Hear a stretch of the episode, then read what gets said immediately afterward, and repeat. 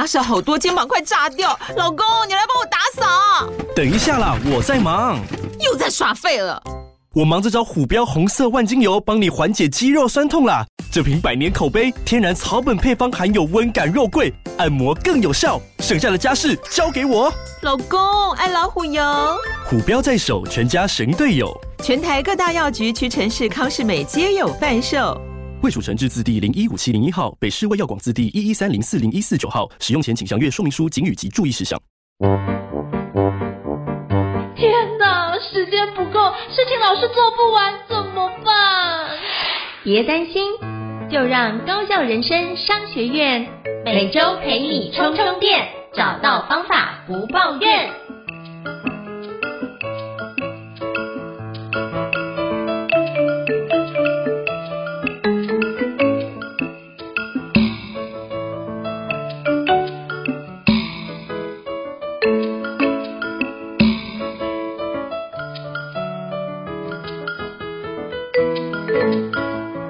大家好，我是赵英成，欢迎大家来到高效人人商学院的新书访谈节目。今天我们想要介绍一本新书，叫做《精准投资》哦。那作者是两位非常厉害的一个专家，那分别是我们的洪泽明总经理跟我们的查尔斯执行副总啊。那我们今天就邀请到两位作家来莅临我们现场，来跟我们分享这本新书的内容。欢迎我们的泽明总经理以及我们查尔斯执行副总。欢迎你们，你们好。嗯，Hello，大家好。哎，叶晨老师好。哎，你好，大家好。我是泽明。哎，叫我泽明就好了啦，不用叫到总经理。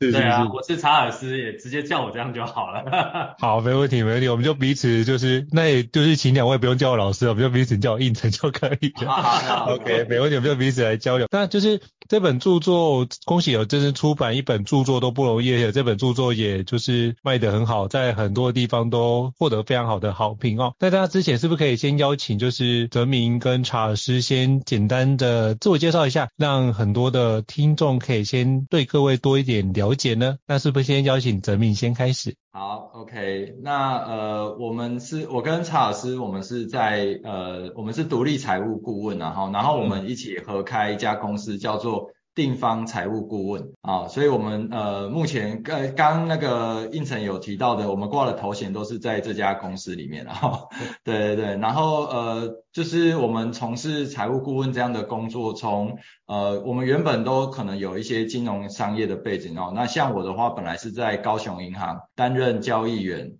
哦，然后一直到交易室科长十年，然后大概在二零一九年的时候才转职成为现在的角色，也就是独立财务顾问这样子的一个角色。那很高兴在这四年当中，其实协助了不少的家庭去完成他们家庭的这些生涯的财务规划。好，然后也陪伴着他们开始一步一步执行他们财务计划，然后。呃，慢慢的，他们也愿意让我们把这些故事在在书里面，哎，我们有举了一些案例哈，就是以这些我们过去职业的经验，把它糅合成一个新的案例哈。但是这些事情都是实际有发生过的，然后也很高兴可以在这样子的一个精准投资这本书里面跟大家一起做分享。好，非常谢谢哲明的分享。那是不是现在可以邀请查尔斯跟我们分享一下？好，大家好，我是查尔斯哦。就像哲明刚刚说的，就是我们一起开了地方财务顾问公司。那我的过程，如果在书中有看到我的，我也有写自序的部分，那可能会比较曲折一点点。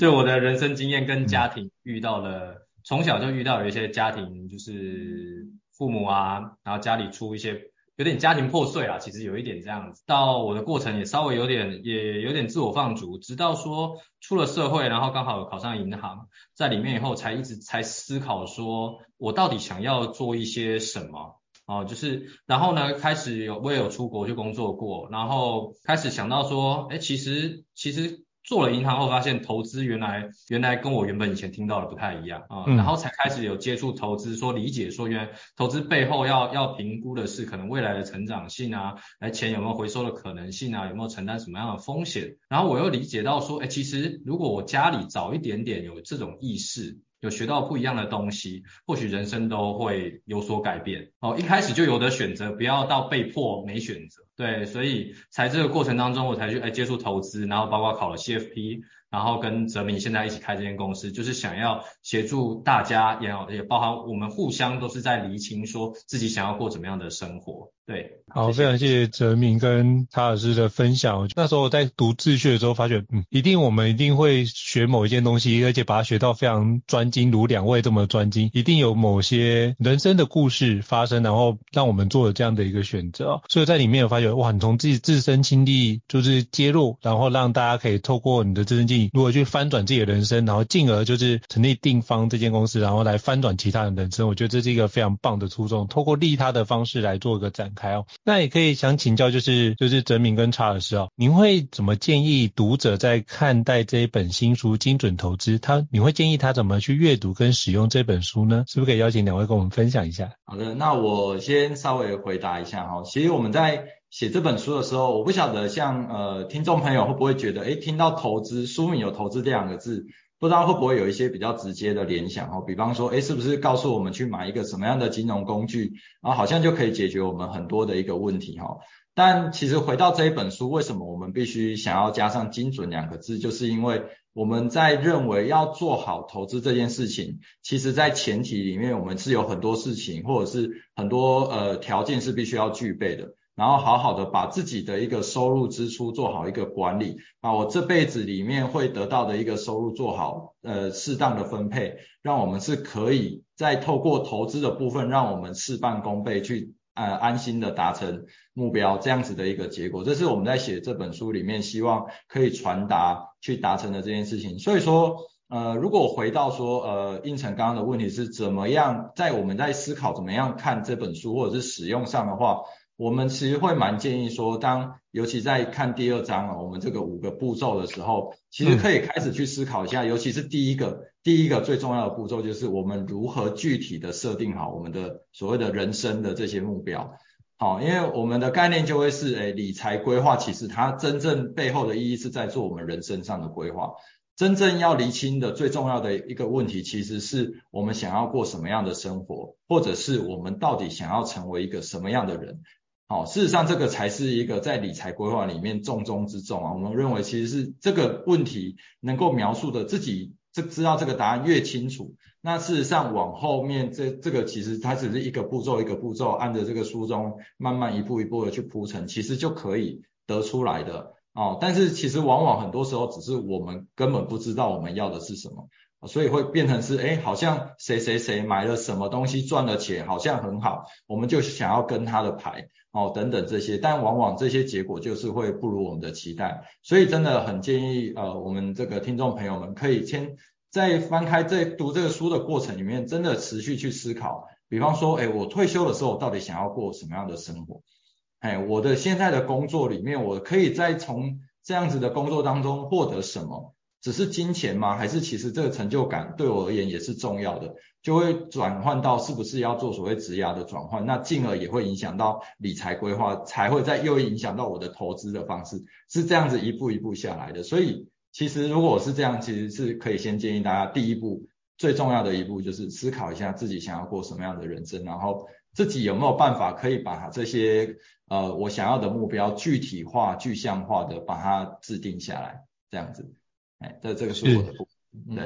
嗯，我觉得这是一个非常清楚。那时候我也是把第二章那个我就把它画起来，而且第二章我发觉有那个表格啊，就是你那个区块应该怎么，我觉得那整理的很好诶，就我那时候就把它特别折起来，就说哦，这页一般的来说我们只看到的是。投资理财的部分，可是你这段是把投资理财部分跟你的人生各个阶段整合在一起，那我觉得这件事情是不容易，而且我那时候看到的时候就觉得，诶，这件事情是一个非常新的观念，或者是相对非常全面的方式哦，所以我就把那张表特别掌握起来，而且就是如果那张表多读几次，你就知道说，那我目前是在哪个地方有缺口，那起码我先做到一个平均值，大家都能够做好的一个区块，把那个比较弱的可以补上，补上之后呢，我再看怎么样去优化跟迭代，让这件事的发展性给变好，所以我觉得那张表可以当做一个很好的参考基准，所以非常感谢给各位两位整理出这么好用的一张图表出现了。所以我觉得第二张是一个非常好的开始，从目标定定，找到你的问题，再是诊断、设计跟执行这五个步骤做完，其实你就可以动态的再做 PDCA，再把它做个修正跟迭代，所以这是非常好的一个开始。对对，是的，是的，是。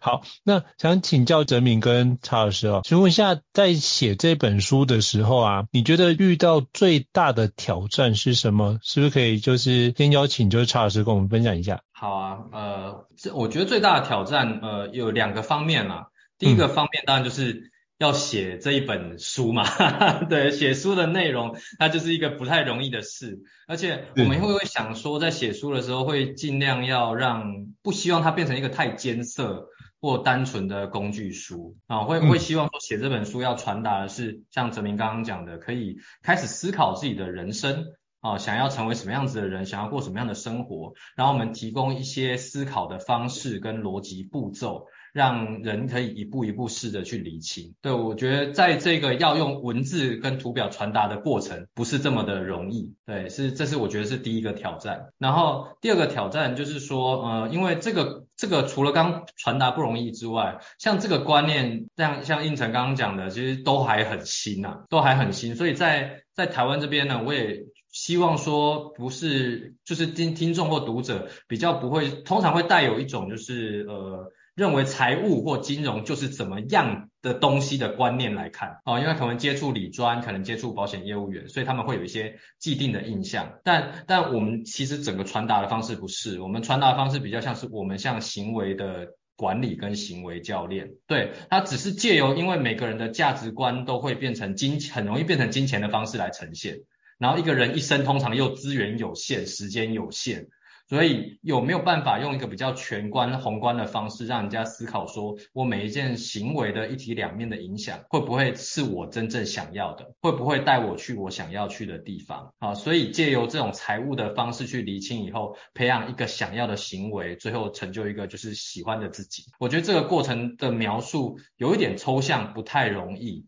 需要一点时间跟阅读，我觉得这个是一个蛮挑战的地方，所以我们就有点像传教士，需要不断不断的讲这个样子。对对对，谢谢。嗯，好，我觉得这是不容易。我就我刚听到也觉得这非常有感觉，因为如何选择那些内容，而且第一次写书的时候，如果把这么多的内容要变成一个系统化的东西，而且要您觉得可能是理所当然的事，可是对于别人来说就理所不当然。很多东西都是没有这样的一个基本的体系，你要写的让他能够懂，能够让不入门的人能够循序渐进，然后依照两位专家的一个思维逻辑去展开。我觉得这是一个非常不容易的一个历程。不过也恭喜两。位都跨越这个一个 非常困难的一个环节，都得到一个很不错的一个成果，所以这本书就是最好的佐证。那其实我那时候发觉，哎，其实出门如果你都带这本书的时候，其实也可以当做这个很好的一个交流的方式。那以前可能是发的是名片，现在可能就是发的是书，哎，这也是一个，对对对对对，也是一个非常不错的一个交流的方式哦。所以我只想要 echo 一下刚刚。就是查尔斯这边听到的一个相关的内容，那请教一下泽明有没有什么要补充的呢？对你来说，你觉得最挑战的是什么？啊、呃，我我小小补充一点好了哈，因为大家知道这本书是我们两个一起合作哈，那。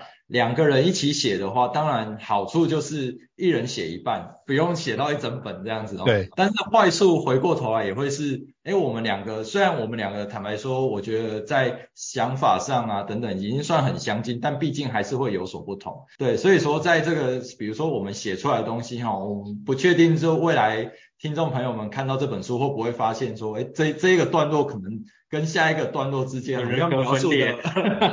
描述方式不知道会不会有所不同啊？哈，当然就是这个是一个挑战，不过还好，我们目前好像还没有听到这样的回馈啦。嗯，对，因为我们也会担心这样的事情，所以事前我们在不管是写稿的部分呢、啊，会做一些沟通，然后更重要的是，其实啊、我们也是比较相信，呃，有有一些像这些事情，应该都会有专业的专家会来做的，所以啊，我们在稿出炉前也都会请呃专门在润饰润稿的人，好，他去帮我们看一下说，说这看起来会不会写得像人格分裂一样，这样，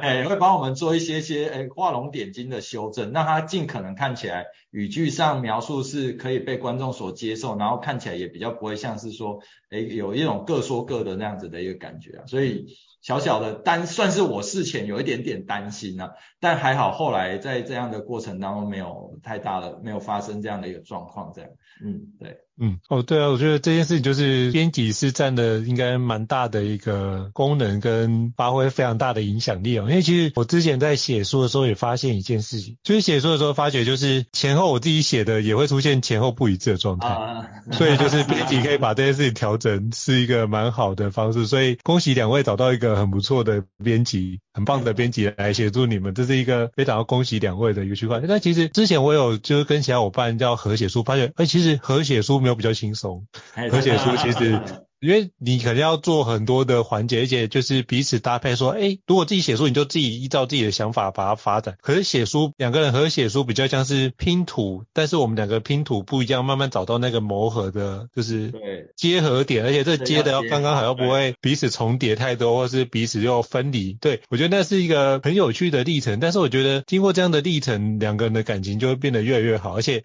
会更加清楚对方在思考的历程，他会做什么样的决定，在方。这这件事情在未知的时候，你也可以做一些不同的展现。我不知道各位两位有没有这样的感受存在？有有有有的有的对，所以这也是一个蛮好的开场。好，非常谢谢，就是泽明跟查老师跟我们分享在写这本书的一个背后的小故事哦。接下来我想请教一下有关书里面内容，因为其实前面有提到一个就是财务黑洞这件事情，那我真的觉得哇，真的心有戚戚焉。因为我发觉哎，生小孩之后，光小孩子的那个托婴的费用啊，小朋友的那个教养费用啊，或者是他的教育费，哎，这件事情其实都是一大笔的费用。那我常常每个月月初就发觉，哎，这就是。呃，比较像是税钞机，不是印钞机，而是税钞机。哎，这件事情就把那个钞票税掉，哎，每个月初就要缴不少的费用出去哦。那包含其他的相关的跟生活的花费开支，其实现在光养小孩跟买房子就是一个非常大的一个难度的事情。那这件事也经常会出现在财务黑洞里面。那是不可以请教，就是泽明跟查老师？那我们怎么去判断这件事情？什么是财务黑洞？以及我们怎么样梳理才能够避免自己陷入这样的财务黑洞呢？来，可以请教两位。那呃，我这边先简短回答一下哈，就是呃，确实就像刚刚胤丞说的哈，我们人生里面有一些很重大的决策，像买房子、生孩子、嗯、这些事情，那它其实无形当中。呃，不管是我们觉得自己是这个是我的责任也好，或者是我想达成的梦想也好，那我们会把它描述成财务黑洞的意思。比方说，在我们这个范例，呃，我们的案例里面呢，有一对夫妻，他们也是像应成这样哦，我们是非常非常重视孩子的这样子的一个教育。但是呢，在重视孩子的教育，我觉得这个事情就是会回到每一个人价值观不一样，有的人会觉得。我就是要尽可能的去协助孩子，然后我要尽可能把钱啊、财务等等去投入，但有的人不是这么想的，所以呢，我的财务黑洞不见得会是胤丞你的财务黑洞。这个第一个是必须要先回到是什么事情是我所重视的，OK？那但是呢，当我们只看到一个面向，比如说，哎，对孩子很重要，所以我就是必须要把钱都投入在孩子身上的时候，这个时候财务黑洞就会产生了。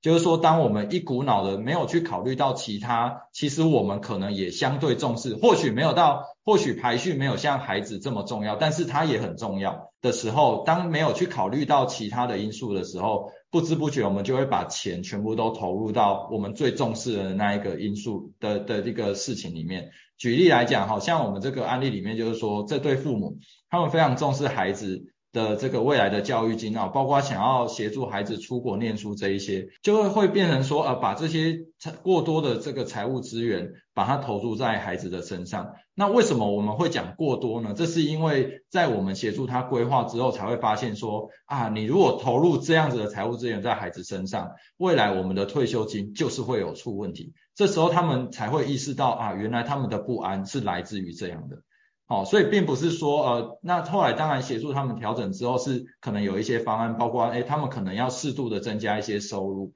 啊，其实就可以在孩子的教育金跟退休金之间做一个平衡跟兼顾。那这个时候就他们就会很安心的说，对，我又可以依着我的价值观，也就是我很重视孩子这件事情，哦，然后尽可能让他们受良好的教育，哦，我会认为这是我的责任，这件事情可以达成。相对的，他们也会知道我的退休金是可以安心的，我未来也不需要再去拖累到孩子说，哦，我可能退休金不够，还要回头跟孩子拿。就这两件事情，他们可以开始在这中间去取得平衡哦。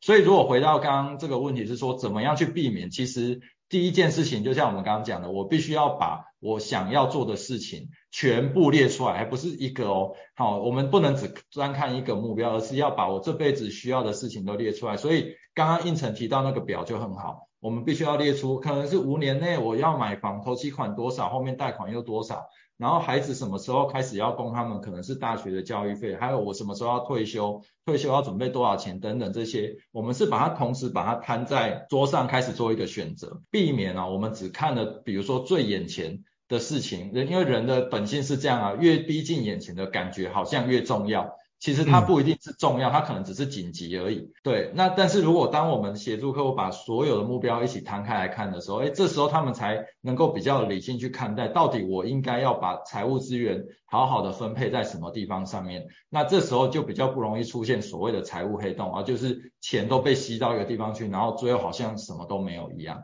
对，好，这个是我我先稍微回答一下这个问题。好，那我补充一下，就是。呃，黑洞可能也会有别种的方式呈现哈，因为刚刚说的是有时候是钱真的不够的状态，然后但是其实最大问题点就是我们不知道我们每一个行为有产生什么样的影响，所以有的人他反而可能是很担心，很对未来恐慌，所以存下很多的钱。储蓄很高，可是他还是有牺牲。他黑洞的是什么？他牺牲了他现在原本可能可以过的生活。对，有有些人是他真的诶、收入高或低的话好，但有的人超会存钱，但是他其实是可能就吃吐司啊，然后不敢喝饮料啊，不想出去郊游啊，是为何对未来很焦虑啊？这种状态也，即便钱存下来，也不会是他最喜欢的状态。所以我们才会都是希望说，要让我们未来想要的生活跟现在自己的状况去做好厘清，觉察出把。所有面向，不管是结婚啊、生小朋友啊、哪些经费啊，还有啊买房啊、买车啊、几岁要退休、退休需要多少，全部都把它一起考虑进来以后，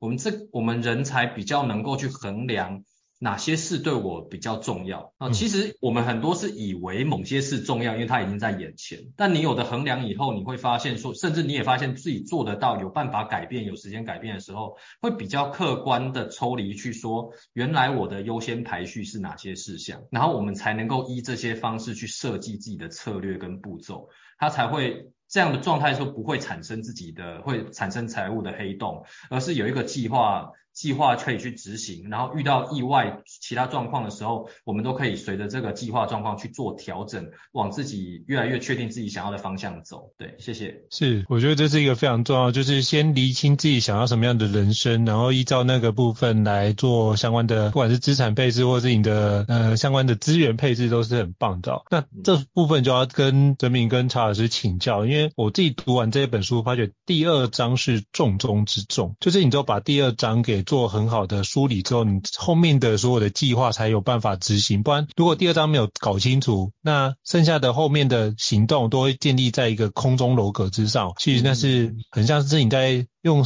用那个什么海滩的沙去叠一个很高的城堡，那很容易就是 crash 掉垮掉。那是不是可以邀请两位来跟我们分享一下，您这边第二章提到的目标导向的投资系统，可不可以跟我们简单的介绍一下？好，那。这个目标导向投资系统，其实在我们刚刚所说到的哈，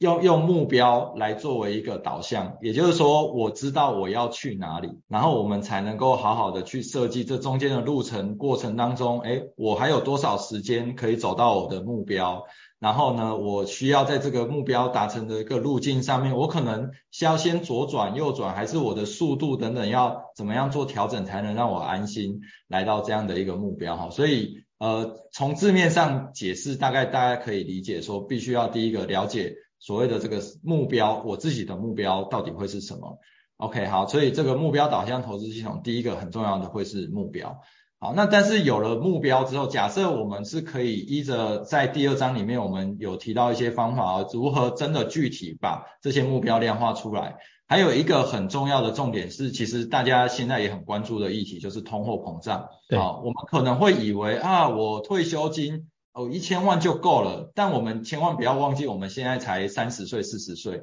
到我们退休的时候，那个时候的一千万跟现在一千万有没有一样？所以同样的，我们也必须要在，其实光是目标这件事情要能够具体量化，本身其实就还蛮有难度的哈。那但是，所以我们在这个书里面也会提醒大家在。具体量化目标这件事情上，可能有哪些事情，有有哪一些是必须要注意，尤其是像刚刚讲到的通膨这件事情，哦，就是一定要把这件把这个通膨给考量进去。好，那接下来就是说，哎，如果我已经确定知道我的目标在哪里之后，再来第二步骤就是我要了解我现在大概身处于什么样的一个阶段跟方向，我这中间的缺口到底还有多大，就会是来到我们刚刚讲到，呃，可能是呃诊断的这样子的一个部分哈。那诊断的话，其实主要就是我们要去厘清说，诶，我的钱从哪里来？比如说，诶，我大概未来我还准备要工作多久哦，等等的，我这些收入大概还有多少？还有第二个问题会是我的钱目前都是怎么花的？哎，我所以我们还会需要去了解说，哎，我们自己的一些生活开支上面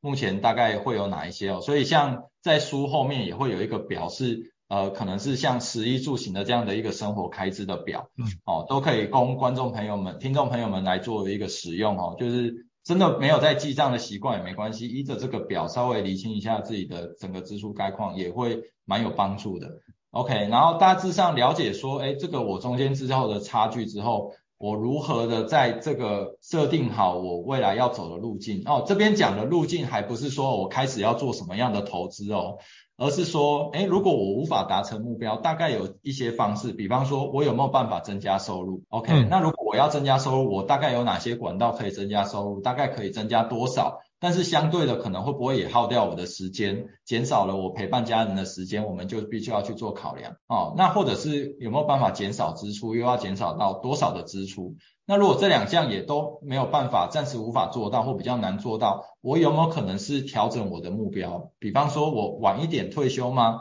或者我晚一点买房等等，这些也是一个方式。然后再来就是我可能是诶退休金的金额我稍微调降，或房子的金额做一些调降。大概先有这样子的一个路径的一个描轮廓之后，有了这些往下，我们才会来到所谓的决定好我的投资标的这件事情。好，所以其实你看到我们我们从要决定投资标的，有这么多先决条件要清楚了解，才能够知道什么样的投资是适合我们的哈。那所以后面也会包括可能待会我们会谈到。怎么样决定好我现在的投资可能是要用什么样的股债比例去分配？这些都是要有刚刚这些资讯，就是说距离目标还有多久这些资讯，它才能够协助我们去决定的哈。所以回归到目标导向投资系统，在我们书里面有一个最重要的一个图，就是最左边是一个一个箭头，里面有写的是财务目标，然后延伸下来，经由我知道这些财务目标之后。我们可以透过这样一连串的呃五个步骤，了解到我未来的投资，我必须要达到多少的目标报酬率，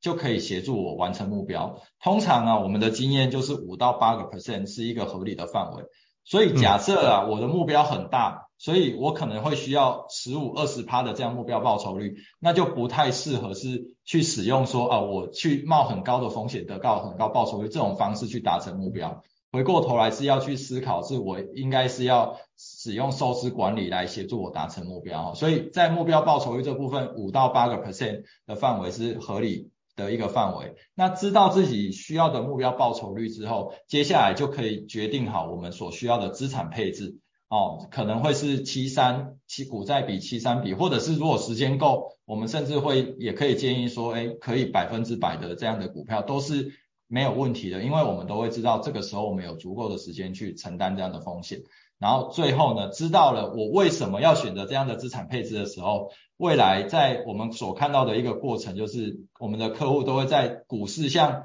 前两年的二零二零、二零二一年，是不是股市都涨了，都涨很多，但去年开始回档。但我们的客户其实在这样的一个过程里面，他们会感到非常的安心。因为他包括选择标的，他都非常清楚知道他为何要这样子做的过程情况之下，反而当市场下跌，他们还比较开心呢，因为知道说哦，这个时候我反而是有机会可以让我好好的去加码。这样子的一个标的，他们是可以愿意去承担这个过程当中市场所带来的风险，因为很清楚自己要的是什么，为何做这样的决策。嗯，对，这就是我们在提到为什么要用目标导向投资系统来做投资，它是可以让人感到非常安心，而且非常踏实。对，呃，我稍微从另外一个面向去做讨讨论好了，就是呃，如果我们会觉得为什么要目标投资导向呃导向系统，是因为呢，那个如果说一般人他们没有在考虑目标的情况下，他可能会做出一个决定，就是说听人家说什么股票好，或听人家说什么投资标的好，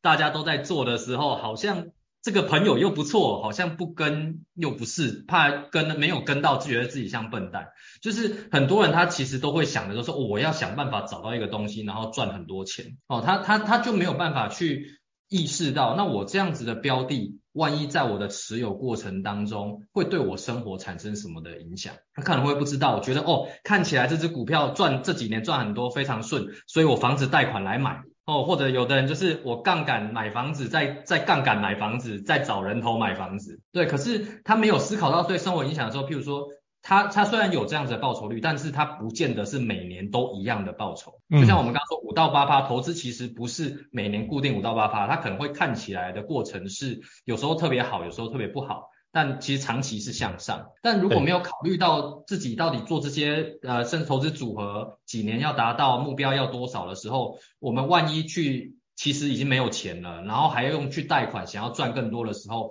发生一些什么意外不在自己想象内。可能一次就再见，对，所以我们才会认为说目标投资导向目标导向投资系统，是因为我借由目标设计，知道离心状况，才能设计策略，也因为这些时间、金额跟自己的财务状况，我们才能够去打造一个要不断达到目标的投资组合。而不是只是盲目的选标的或听人家这样子讲，或者或者真的忽略了自己的财务状况跟可能，比如说万一本来没有要生小孩，突然崩一个小孩，这个投资不能投资了，就就尽量不要让这种事情发生。对对对，谢谢。非常感谢有两位分享。其实我觉得最大的一个概念就是，第一个想好自己要过的人生是什么，然后接下来就是有什么样的变数或者是什么样的财务黑洞会让你陷入的那些状况，我们尽可能去理解跟学习，然后尽可能避开，然后用一个比较稳健的方式。因为如果是用五到八趴，其实是一个相对稳健的方式。所以就像股神巴菲特所讲，就是让你的时间成为你的朋友，复利就是最好的世界第八奇迹的概念是一样的状态。再把它做个展开，是是，所以其实不照镜的方式，不因为刚刚像曹老师分享的那个区块，就是我有感受，因为发觉哎，菜篮组的方式就是这样，听到一个内线交易，哎，这个一定会赚哦，就下去之后可能赚个几千块，可是之后就无声无息，就发觉再也不想提这间。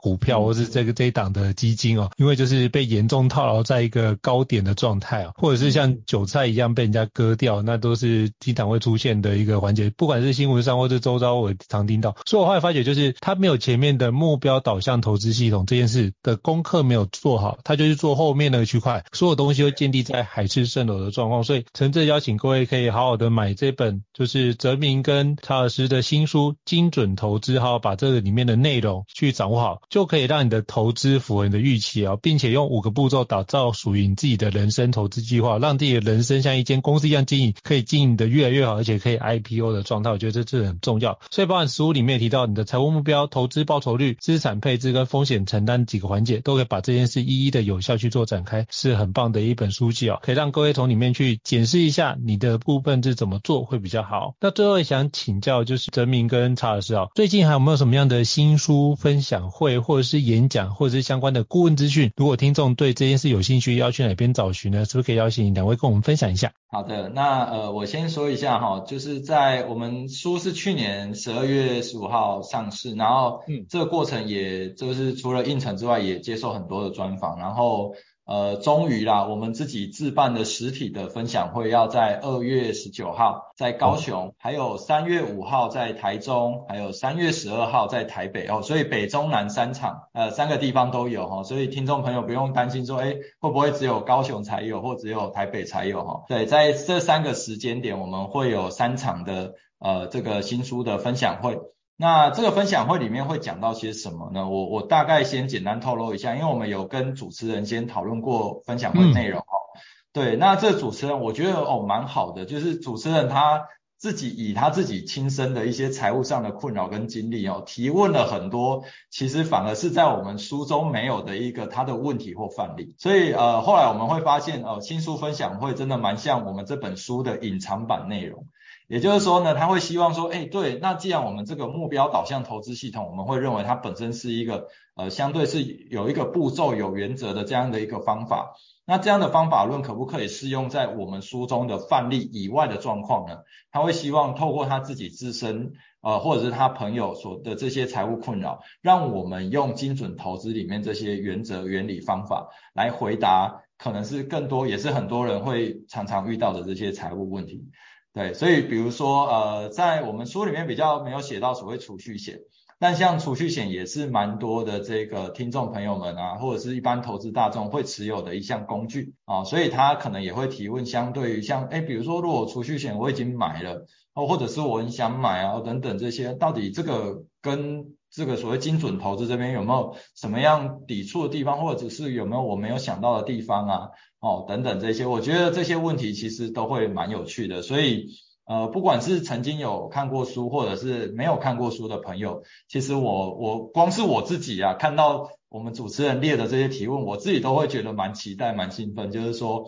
哎，这样子的一个提问，我觉得相对也会对观众朋友们有帮助，哦，因为它是真的可以让我们把我们的在协助客户的实务经验，用这样的原则、原理方式去。应对或者是去回答出来，对对，呃，我也我也补充一下，因为像书的写的内容就比较会是我们知道我们有我们的 know how，然后我们尽量把 know how 传达出去，并用一些案例方式去做呈现。可是这种状况下，我觉得无法所有的内容跟细节完全都写出来，所以新书分享会我们希望做到就是。我们有这些东西，但是借由一些沟通、提问，甚至因为是直接口头上的对话，希望让一些疑问跟解答可以比较简单啊，比较容易让人家理解，甚至比喻的方式让人家看到。所以我我们会觉得，就像哲明说的，它就是我们的书的隐藏版啦，然后也是一个可能比较白话版，比较好，呃，甚至也可以直接面对面沟通的这一种状况。对。谢谢。对啊，所以我想待会我们是可以把那个报名的链接啊，就直接传给应成老师，然后是可以在那个 podcast 上面跟观众朋友分享的这样。一定的，一定会把这个相关的链接传在就是这一节 podcast 资讯栏，会让大家可以做个报名哦。所以就是北中南都有三场的活动，到时候会把日期跟那个再邀请就是哲明跟查老师可以把这个资讯给我，我再把这个资讯放在栏位里面，让大家可以做个报名。那当天需不需要先当场有卖书吗？还是？说要买书才能进场呢？好，好，OK。那我们这个的话，就是如果还没有买书的观众朋友，没关系，就是你可以直接报名，然后是有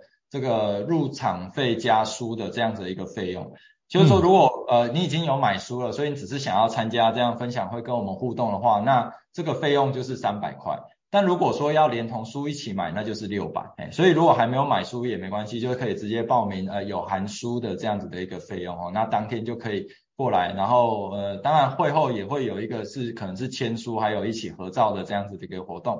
对，都欢迎大家过来参加。好，没问题，我到时候再帮大家提问一下，因为我觉得这件事情也可以让大家知道一下，这件事情是很棒。我觉得就是花这小小的费用，可以跟两位专家就是可以请教问题，我觉得可以大幅度缩减你自己摸索的时间哦。其实时间才是更宝贵的一个资产哦。好，最后非常感谢就是就是哲明跟查老师来来到我们高校人商学院，接受我们的专访，也祝福就是这本新书就是精准投资都能够非常的畅销。那也非常期待你可以把比如说刚刚主持人提到的那些。问题啊，整理出来变成第二本的著作，也非常期待你们第二本著作的那个，我们可以到时候再来邀请你们再来上我们高校人生 Podcast 的节目。好，那最后也要跟各位听众分享一下，如果各位觉得高校对于高校人生商学院觉得还不错的话，也欢迎在平台上面给我们五星按赞哦，你的支持对我们来说是一个非常好的一个鼓励。那如果想要听的书呢，或者想要聊的内容，也欢迎把那个你想要的一个意见写在留言里面，让我们知道，我们到时候就可以把这样的一个整合起来，然后最后再。提供给各位听众一个更好的一个内容哦。好，最后再次感谢泽敏跟查尔斯莅临，谢谢你们，谢谢。好，谢谢应成，谢谢。好，我们下次见，拜拜。拜拜。高校人生商学院，掌握人生选择权。